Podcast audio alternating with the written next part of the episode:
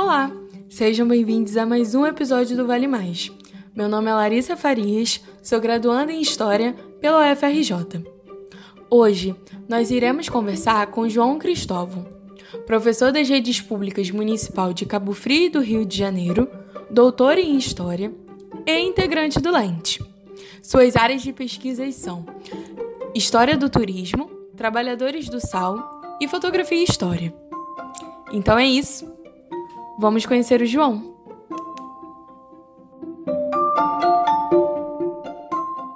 Olá, João. Muito obrigada por ter aceitado o nosso convite. Vamos lá.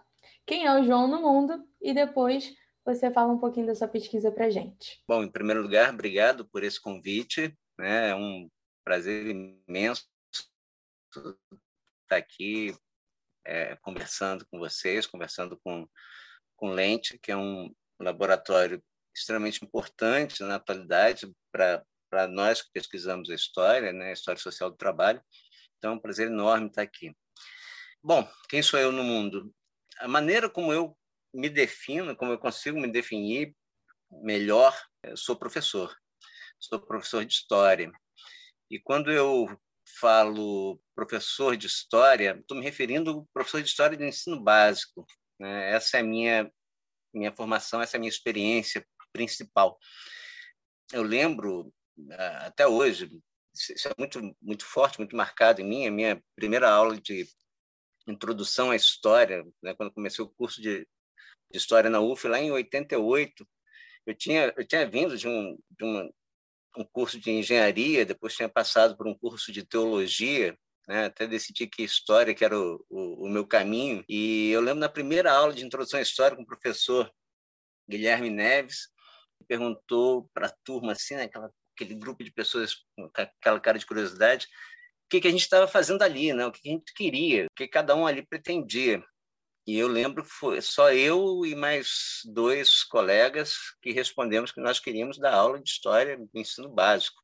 Né? Os outros todos tinham as mais variadas respostas, assim. Né? E, o, e o Guilherme ele ele virou e falou assim: bom, pelo menos tem duas pessoas que sabem o que estão fazendo aqui, né? Que que era nós que estávamos ali pretendendo é, dar aula para o ensino básico. É lógico que é provável que outros também soubessem o que estavam fazendo ali. E era muito possível também que nós que demos essa resposta talvez não soubéssemos, enfim.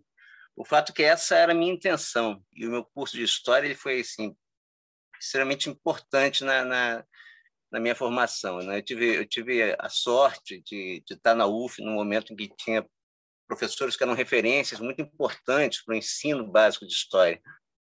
É, tive aula com o professor Ilmar, Ilmar Matos, né? que era, era um, um prazer enorme assistir às aulas do Ilmar. Eu li um, um, um texto dele se eu não me engano, agora me fugir o nome, é, mas não somente assim. É, o, o, título do texto era, era, era esse, ele começava assim, uma, uma afirmação, inclusive entre aspas, mas não somente assim, falando sobre o, o, o professor como, como, como autor também, um coautor das suas, da, das suas aulas. Ele não está ali só para repetir o que o, que o historiador na academia pesquisou, né? Mas ao produzir a sua aula, ao pensar a sua aula, ele também é um autor, ele também é um historiador nesse sentido. Então isso tudo faz parte dessa dessa minha formação para me localizar no mundo, né? É, tudo isso fez fez parte dessa minha formação de, me levar a, a, a me definir como professor.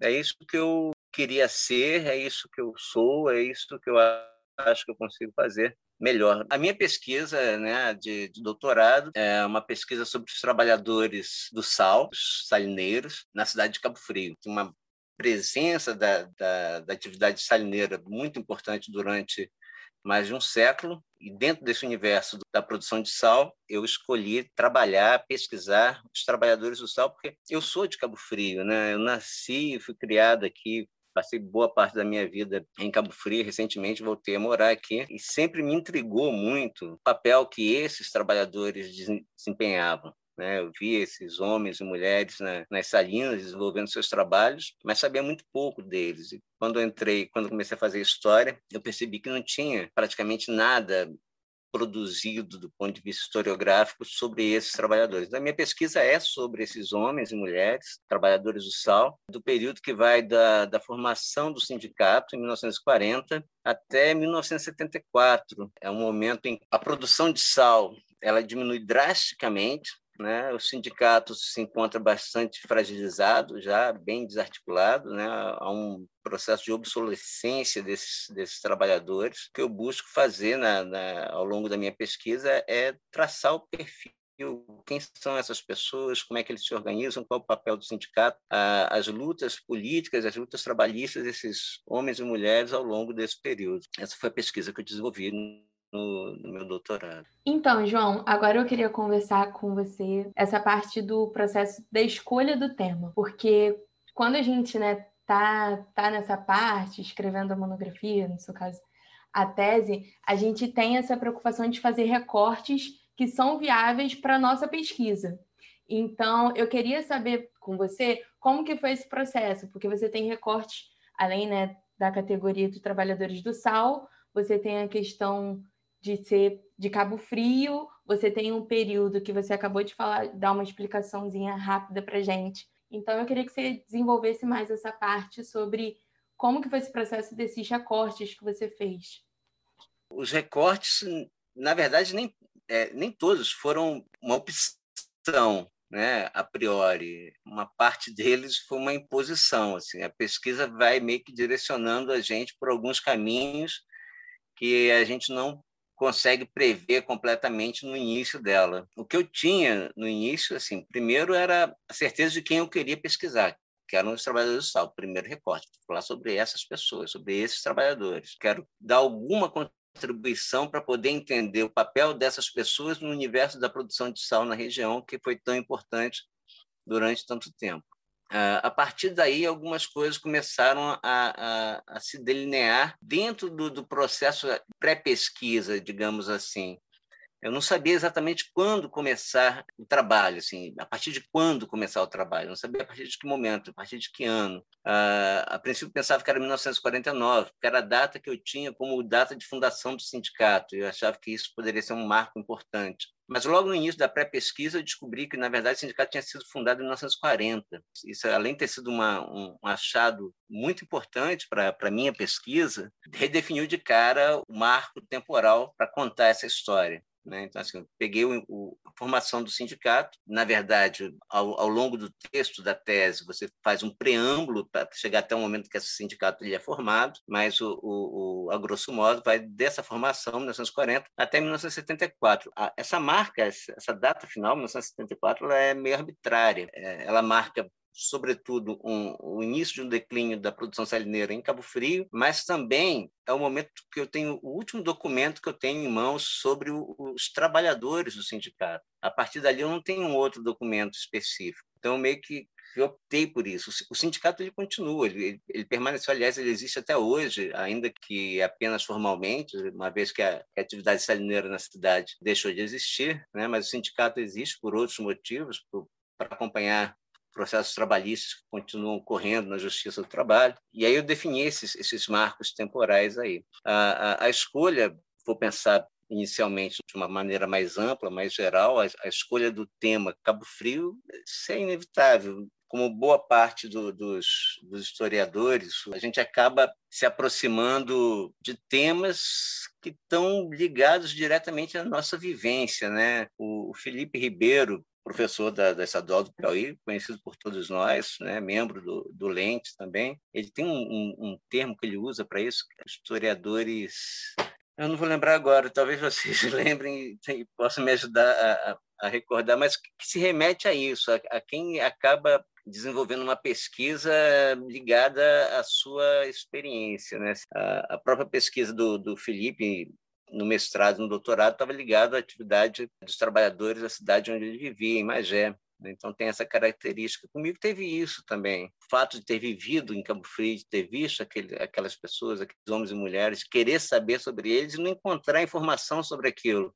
Eu meio que fui empurrado para nessa direção, porque eram, eram questões que se colocavam para mim o tempo inteiro. Eu tinha necessidade dessa, dessas respostas, até porque como eu, eu comecei a dar aula em Cabo Frio em 1998, Antes eu dava aula só no Rio, em Niterói. Em 98 eu comecei a dar aula em Cabo Frio e eu queria falar sobre isso, eu não tinha dado sobre isso. Falei assim, alguém tem que pesquisar sobre esse assunto, tentar explicar um pouco a participação dessas pessoas, como é que ela se dá. E esse alguém acabou sendo eu, assim, né? Eu mesmo fui me empurrando nessa direção. Então os recortes se dão um pouco por aí. Ao longo da pesquisa, propriamente dito, outras coisas se impõem, né?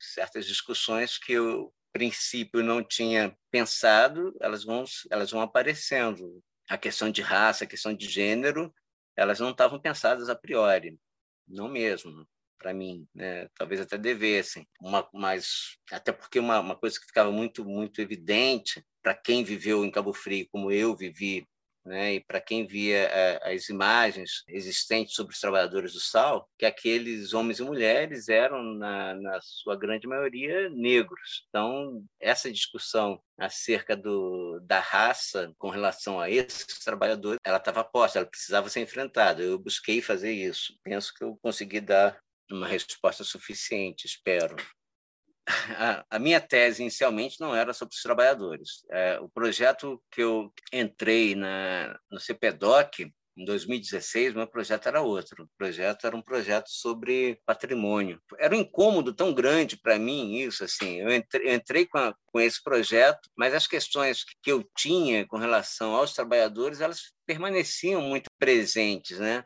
E logo no, no início do, do, do curso, logo nas na primeiras disciplinas que eu fiz, eu falei assim, não, não, não vai dar. Ou eu mudo esse projeto para uma coisa que realmente satisfaça os meus interesses, né? consiga dar é, resposta àquilo que eu acho realmente mais importante nesse momento para mim, não faz sentido eu continuar uma tese sobre um assunto que vai me dar um título ao final dela, mas não desperta de fato um interesse muito grande em mim. Se não desperta em mim, é pouco provável que consiga despertar em outra pessoa. Se você escrever sobre uma coisa que nem você está se interessando, é complicado. E aí eu procurei o professor Paulo Fontes, fui levado pela, pela professora Luciana Reimann, que na, na época era coordenadora da pós-graduação lá no CPDOC. Conversei, tive uma primeira conversa com eles, expus quais eram ah, as minhas ideias e naquele momento elas estavam muito vagas, né? eu estava bastante confuso naquele momento. Eu, eu, eu, gostaria de fazer um parêntese aqui, eu não sei se, se, se posso. É, é, tem a ver com essa, com essa confusão, porque, assim, não que eu queira generalizar, mas a minha experiência ela está muito muito ligada ao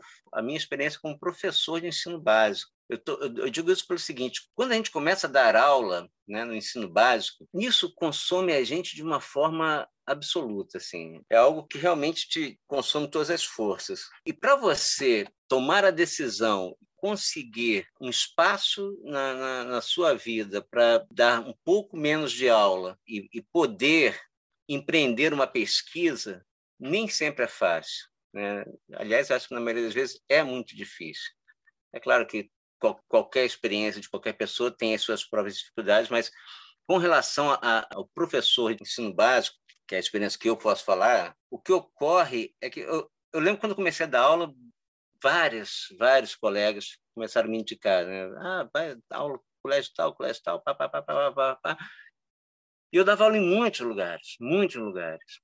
Né? E teve um momento que eu, que eu senti a necessidade de voltar para a academia. Eu falei, eu preciso dar um, uma parada, eu preciso voltar para a academia. Eu, preciso, eu, não, eu não posso ficar só dando aula, porque se, por um lado, o, o professor ele é capaz de ser autor do seu próprio texto, como diz o Mar, na, naquele texto que é uma referência para mim, né? Por outro lado, a, a necessidade da, da, da, da, atualização acadêmica ela era muito forte e buscar um espaço para isso foi muito difícil. Assim, entre entre o final da minha graduação e o meu retorno à universidade para fazer um curso de pós-graduação, eu fiz um lato senso antes do mestrado, passou-se mais de 10 anos. Né? Passou-se mais de 10 anos. E aí, quando fiz esse lato senso, eu falei assim: não, eu preciso mais do que isso. Né? E aí, eu fui fazer um mestrado e depois passou-se também já entre o mestrado e o doutorado passaram-se cinco anos e aí com um filho pequeno que também é outra coisa que vai tomar grande parte do seu tempo eu decidi fazer o, doutorado. Quando eu cheguei né, no doutorado eu fui com o projeto que me foi possível naquele momento. Ele estava ele tava ele tinha um recorte muito próximo ao meu ao, ao à minha dissertação de mestrado. Mas ele não era o que eu de fato queria né? não era mais o que eu queria e, mas era o que eu tinha conseguido naquele instante, era o que eu tinha conseguido naquele momento. Mas eu parei e falei assim, não, ou eu mudo isso, ou eu sou realmente capaz de mudar isso e fazer algo que desperte o meu interesse, é, ou não vai fazer muito sentido continuar por aqui. E aí, retomando, né, depois desse longo parênteses que eu acabei de fazer, foi a conversa com, com, o professor Paulo Fontes e ele falou assim: ah, gostei do que você falou, mas bota suas ideias no, papel, né? não precisa ser nada formal. Primeiro, bota umas ideias gerais do que você quer, o que você pretende, me mostra e a gente volta a conversar. Eu fiz isso, apresentei para ele exatamente isso, acho que duas ou três folhas. Ele olhou e falou assim: ah, tudo bem, vamos tentar. Agora você pega essas duas ou três folhas e faz um, um escreve um projeto. Escrevi o, o, o, projeto e o professor Paulo Fonte submeteu o projeto ao, ao grupo de pesquisa que ele coordenava, que era o Lente, que na época era ocorria lá no CPDOC. E eu apanhei muito lá quando apresentei o projeto.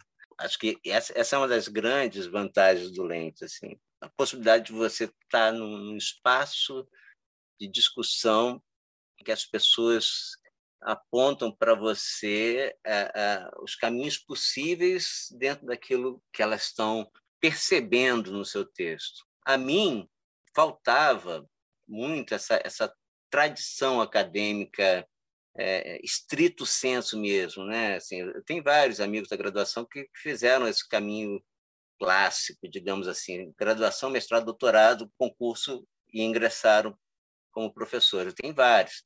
Então, quando você permanece dentro da, da, da universidade, quando você permanece dentro da academia, você, você vai é, lapidando de uma forma mais precisa vários aspectos é, é, com relação à pesquisa, vários aspectos com relação a, a, ao modo de, de, lidar com o texto.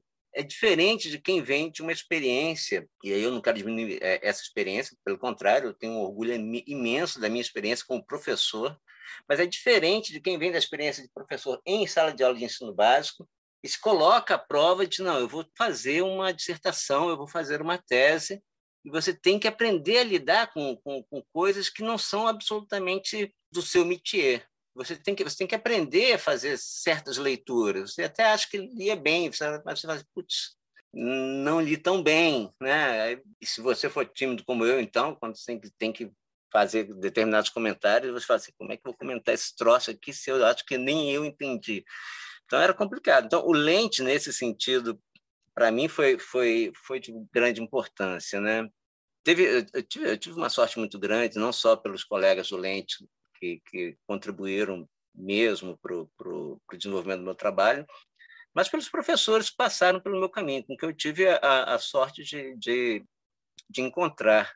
Então, assim, são todos eles, tanto os colegas que estavam lá é, é, no grupo de discussão, quanto os professores, em vários momentos eu, eu, me senti como como o menino daquela história que o, que o Galeano conta, né? Pai vai e mostra o, o oceano para ele pela primeira vez e ele olha assim e vira para fala, me ajuda a olhar. Muitas vezes eu me senti dessa forma. Porque é muito, é muito, é muito difícil, às vezes, quando você vem da, da, da, da sala de aula do ensino básico para encarar certas discussões que você até então não fazia. Então, essa, essa, essa trajetória é, um, é um, um, um pouco da minha trajetória. Eu cheguei no, no CPDOC com um projeto, e esse projeto foi modificado lá dentro, a partir do momento em que o professor Paulo Fontes é, é, viu, viu ali uma possibilidade que ele falou assim, não, bacana, isso, isso dá caldo, isso dá para fazer. Né? E aí a gente tocou o barco. Foi isso sei que você teve um, não um problema, mas uma dificuldade com as fontes no início. Foi um, um caminho que começou lá embaixo e depois você foi procurando, procurando, e depois você descobriu que tinha bastante variedade, que você tinha um, um material muito bacana para desenvolver a pesquisa. Então, eu acho, acho bacana você descrever um pouquinho como que foi esse processo para os nossos ouvintes. Bom, é, de fato, no início tinha uma eu tinha uma dificuldade muito grande, assim, tinha dúvidas se eu tinha fontes suficientes para escrever uma tese acerca dos trabalhadores. Aos poucos, essas fontes elas foram aparecendo, mas apesar delas aparecerem, as minhas dúvidas elas continuavam. Assim, eu demorei muito tempo para me dar conta porque eu já tinha muita fonte. O processo de, de, pesquisa, de levantamento de fontes, de produção de fontes, no caso das fontes orais, esse processo foi um processo longo e que e, e a partir do momento que eu tinha uma quantidade significativa de fontes nas mãos, eu ainda demorei para perceber isso. Aquilo que eu falei anteriormente, né, assim, sobre sobre o texto do Galeano, em que o filho fala para o pai: "Me ajuda a olhar", é um pouco isso. Eu precisei que alguém falasse assim, cara, você está com um monte de fonte aí, ó.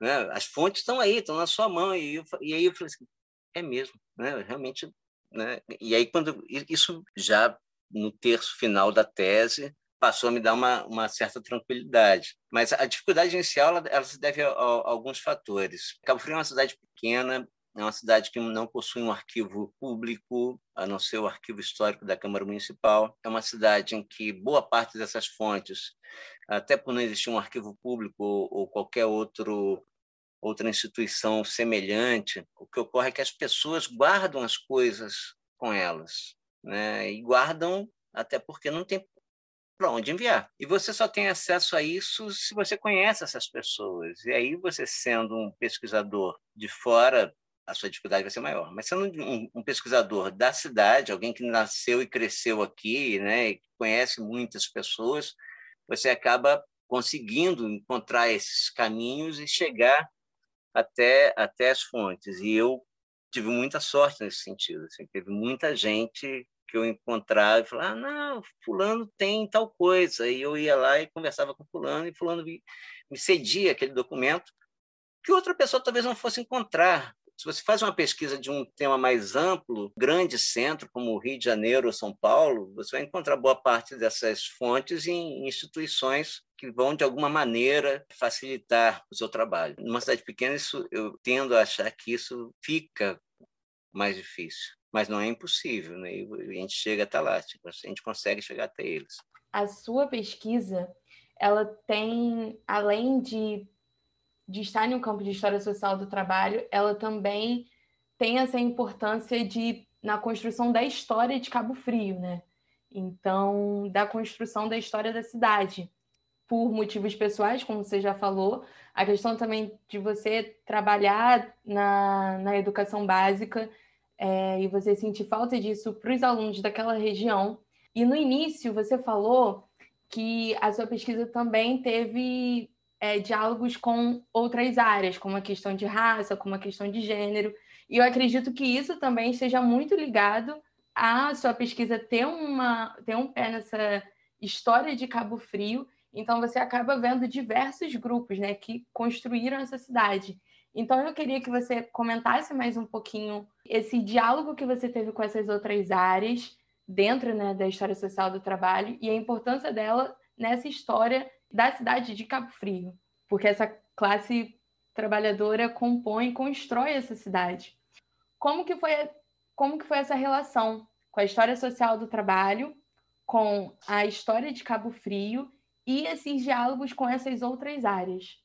Bom, em primeiro lugar, com relação à história de Cabo Frio, essa, essa, esse é meu grande objetivo, né? Assim, tentar contribuir para explicar minimamente como é que essa sociedade ela se organiza a partir não de uma de uma de uma explicação leve em consideração apenas os grandes feitos, os grandes homens, grandes é, monumentos, né? Que eu como cidadão cabofriense, né, cresci ouvindo só essa história, essa história formal que não é uma, evidentemente não é uma algo que ocorre só aqui, né? A própria nossa história como um todo tem essa característica, né?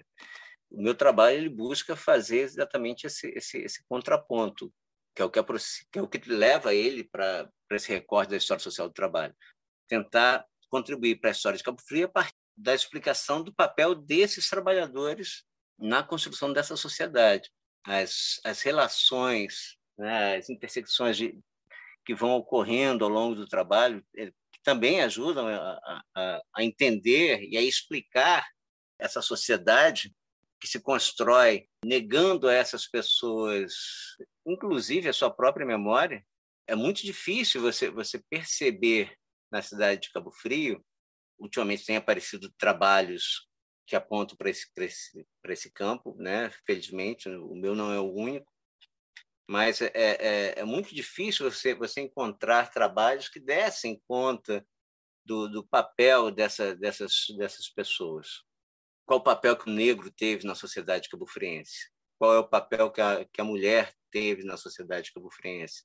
Qual o papel que o negro e a mulher trabalhadores tiveram na sociedade cabufriense? É, incrível que pareça, é, ainda que existam documentos que mostram a presença feminina no trabalho com as salinas, a, a, a minha experiência em, ao longo da pesquisa, não só ao longo da pesquisa, na verdade, a minha experiência de vida como cidadão aqui dessa cidade, mas a minha experiência, sobretudo na pesquisa, é, quando eu perguntava sobre as mulheres que trabalhavam no sal, era muito comum, é muito comum ouvir a resposta, não, mulher não trabalhava na, nas salinas. As pessoas falam isso com uma tranquilidade enorme, né? Assim, é, é, é ponto pacífico para grande parte da, da, da, população tradicional da cidade, né? não, não os moradores que passaram a chegar aqui a partir da década de 60 ou 70, mas sim famílias mais antigas, é, é, de não identificar a, a, a, presença da mulher nesse trabalho. Pessoas que chegaram depois, pelos mais variados motivos, né, não têm, não guardam com a cidade essa, essa, essa relação de uma memória da atividade salineira como sendo algo de muita importância. Não, até porque muitas das pessoas chegaram quando isso já não existia mais. E, mas os que já estavam aqui pensam a atividade salineira como se os trabalhadores simplesmente não existissem. Você fala, ouve as pessoas falando que tem saudade das salinas, é, bom era na época do sal, como se essas coisas brotassem naturalmente da terra né, sem que existisse um, um trabalhador para desenvolver, para produzir esse bem. Né? A figura do trabalhador não aparece. Quando ela aparece nas fotografias, e aí a, a, a, as fotografias são um, um, uma outra fonte muito importante para a minha pesquisa, quando o trabalhador aparece na fotografia, é, tem um, um, um, aspecto que é assim, em, em uma grande maioria das vezes ele está ali como, como um elemento para compor aquela paisagem as menções que são feitas às imagens em que os trabalhadores aparecem raramente falam do trabalhador. Né? Então, você tem uma imagem X que aparece lá um moinho de vento, uma eira de sal, as quadras de salina e, e três trabalhadores. As pessoas falam de tudo, mas não falam dos trabalhadores. Então, mesmo quando eles aparecem na imagem, é, é, eles são ignorados. Essa invisibilidade, que evidentemente não, não, não é uma algo que acontece só com os, os trabalhadores do sal. Né? Os trabalhadores, de uma maneira geral, eles foram sendo invisibilizados ao longo da história. Isso está sendo recuperado nas últimas décadas, né? graças à história social do trabalho. Ainda que isso aconteça com todos, alguns trabalhadores você você identifica a presença. Os salineiros, a, a, a leitura que eu faço e o que eu defendo na minha tese, os salineiros não, eles, eles realmente não aparecem, não, não, não, não há referência a, a, a, ao papel que eles desempenham. E as mulheres muito menos, as mulheres não, não, não são sequer lembradas. Né? Então, eu busco fazer essa discussão né, a partir de uma bibliografia específica que tenta dar conta dessa, de, desses aspectos, né, tanto do, com relação à a, a, raça quanto, quanto com relação ao gênero, para poder identificar e pontuar a, a, presença e o papel desempenhado por essas pessoas, homens e mulheres, na sua grande maioria negros, né, no desenvolvimento dessa cidade, na organização dessa cidade, na construção dessa cidade. E, de outra forma, não seria o que ela é hoje. E eles não aparecem. A intenção é que eles passem a aparecer, que isso é, é, seja capaz de chegar aos bancos escolares e que outros professores de história depois de mim tenham elementos para poder dar resposta aos seus alunos, que muitas vezes faziam as perguntas e a gente não tinha como responder. João, então, agora a gente vai falar um pouquinho sobre bibliografia. Porque como a gente, você deixou isso claro na sua tese e aqui no nosso bate-papo, os salineiros eles não é um assunto né, tão abordado, tão pesquisado. Então, consequentemente, não existe uma bibliografia não é que não existe, né? Mas assim, pouca quantidade, uma bibliografia específica dessa categoria. Então, eu queria saber como que foi a, a relação com a bibliografia na sua tese, tendo é uma categoria que não tem uma vasta bibliografia, e como a bibliografia geral de História Social do Trabalho te auxiliou a isso. Bom, bibliografia específica para o meu tema realmente foi uma coisa difícil. Assim, em Cabo Frio não tinha nada produzido sobre isso. Né? É, existem alguns trabalhos sobre sobre salino e salineiros aqui da região, mas eles têm uma abordagem absolutamente diversa daquela que eu estava buscando. Tem, tem alguns trabalhos, inclusive, que eu culto serem é, é, muito bons. Tem uma, uma, uma tese que eu descobri que é em linguística de 1980, se eu não estou enganado, Laerte Carpena Amorim, da UFRJ, uma tese linguística sobre o falar do salineiro. Eu, eu, eu cheguei a ela por sorte. Assim, eu vi uma menção, não vou lembrar agora exatamente onde, e é uma, uma tese que, ao contrário do que a gente produz hoje, que imediatamente fica online, essa não estava online, né? mas eu consegui uma cópia dela e ela trazia alguns elementos que me ajudaram a pensar né, o, o, o meu objeto de estudo, pensar os salineiros da, da cidade. Tem outras, tem outras teses, outros trabalhos que, que falam sobre, sobre o tema, né, sobre, o, sobre a região, melhor dizendo, e, como eu falei, apesar de serem boas, tratam, abordam o tema de uma maneira muito diversa. Tem um, tem um trabalho que eu gosto muito, que é uma dissertação feito no, no programa de, de, mestrado profissional do CPDOC, que é da Cristiane João, né, sobre o Museu de Sal em Araruama. Não fala sobre os trabalhadores, né, assim, mas é um bom trabalho.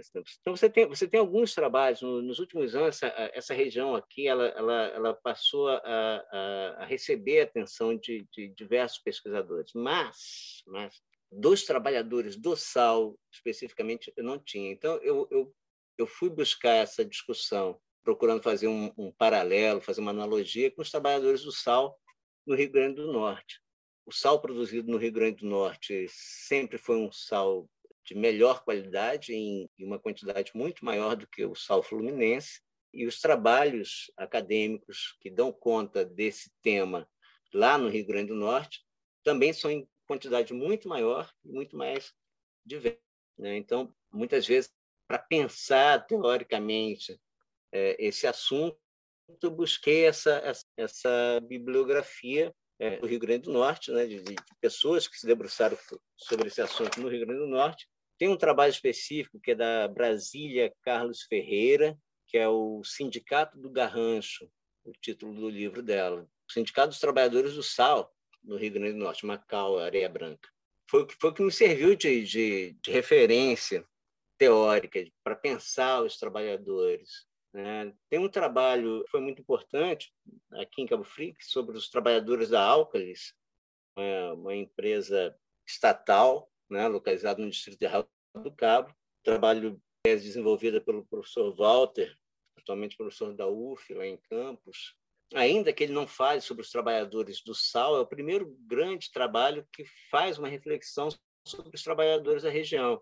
Então, o trabalho do, do, do Walter também foi muito útil, né? me ajudou bastante a, a fazer a discussão que eu, que eu queria. Curiosamente, há, há uma, há uma produção de, de trabalhos acadêmicos sobre trabalhadores do sal que não são daqui do Brasil, né, que são sobre trabalhadores do sal em outras regiões do, do mundo, que também, de alguma forma, contribuíram para isso. O resto da bibliografia é historiografia do, da história social trabalho clássica, o Thompson, trabalhei com com David Harvey, trabalhei com Paulo Fontes, né? Muito muito do trabalho do, do Paulo Fontes é, é, foi útil, né? O, a tese dele no Nordeste em São Paulo e a, e a dissertação dele sobre os trabalhadores da química me ajudaram em, em, em diversos momentos. O trabalho do, do Pedro Henrique Campos, né, a tese dele, Estranhas Catedrais, publicada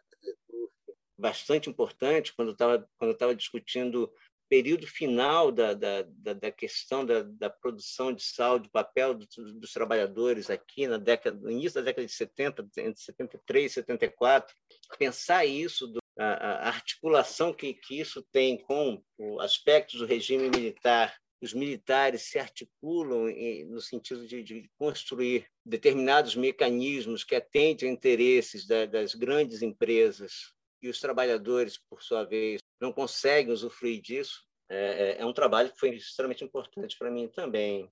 Além disso, teve toda, toda uma bibliografia sobre, sobre raça, da, da própria uh, Inaê, do, do Álvaro Nascimento, uh, o Antônio Luiz de Negro, uma bibliografia bastante extensa. Uma, uma última questão, assim, a bibliografia sobre, sobre fotografia né? Ela foi muito importante para mim. Assim, eu, eu utilizei os mais diversos teóricos de fotografia para tentar dar conta do que eu queria explicar nas imagens que eu utilizo na minha tese.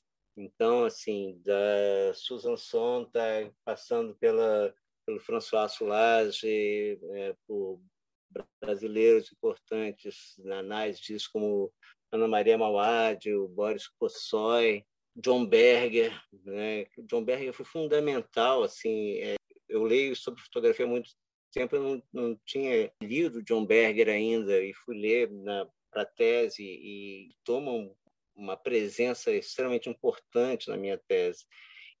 João, muito obrigada por esse bate-papo. Eu acho muito interessante, assim, como a gente consegue trabalhar com a história social do trabalho, o diálogo com a história de Cabo Frio, porque geralmente quando a gente vai olhar uma história de uma cidade, uma história regional, a gente pauta muito uma história na construção de uma empresa ou de alguma, de alguma coisa parecida, mas nunca dos sujeitos históricos que estavam ali, que participaram daquilo. Então, a relevância que a história social do trabalho traz para esses agentes históricos, assim, de alta relevância, e a sua tese muito relevante para tanto o contexto de Cabo Frio, mas no contexto para a bibliografia de história social do trabalho também. É, agora, para encerrar nosso podcast, aquela parte que é muito boa, que a gente quer escutar a sua dica da semana. Pode ser alguma coisa relacionada à sua pesquisa, pode ser alguma coisa relacionada a quem é o João no mundo, fica a seu critério. Bom, em primeiro lugar, eu queria agradecer novamente né, ao Lente, agradecer por essa oportunidade de falar um pouco sobre, sobre o meu trabalho, sobre a minha tese, né? É, é, poder contribuir um pouco com, com, com isso que o, que o Lente constrói. A minha dica, bom, eu vou deixar como dica um livro que foi muito importante para a minha tese, e, e, mas ele não é específico da minha tese, assim, é um livro do John Berger, é, sobre fotografia. O nome do livro é Para Entender uma Fotografia. Ele é extremamente interessante, assim. Eu, é um livro que eu não tinha lido antes da tese e na hora que eu peguei para utilizá-lo, achando que ele tinha alguma coisa para contribuir comigo, ele tinha muito para contribuir comigo, mas ele vai além disso. Né? Ele pode ser lido como como um livro de literatura, são pequenos ensaios que são reunidos nesse livro para historiadores que estejam trabalhando com imagem, tem muita gente que trabalha com imagem, eu tenho certeza que vai ser muito útil, mas para quem não está trabalhando com imagem também, porque ele faz, faz elucubrações que são fantásticas e assim e a gente e ele serve para a gente dar uma, uma viajada e a cabeça abre várias portinhas assim bacanas. Então essa é a minha dica o livro do John Berger para entender uma fotografia. Valeu gente. Muito obrigado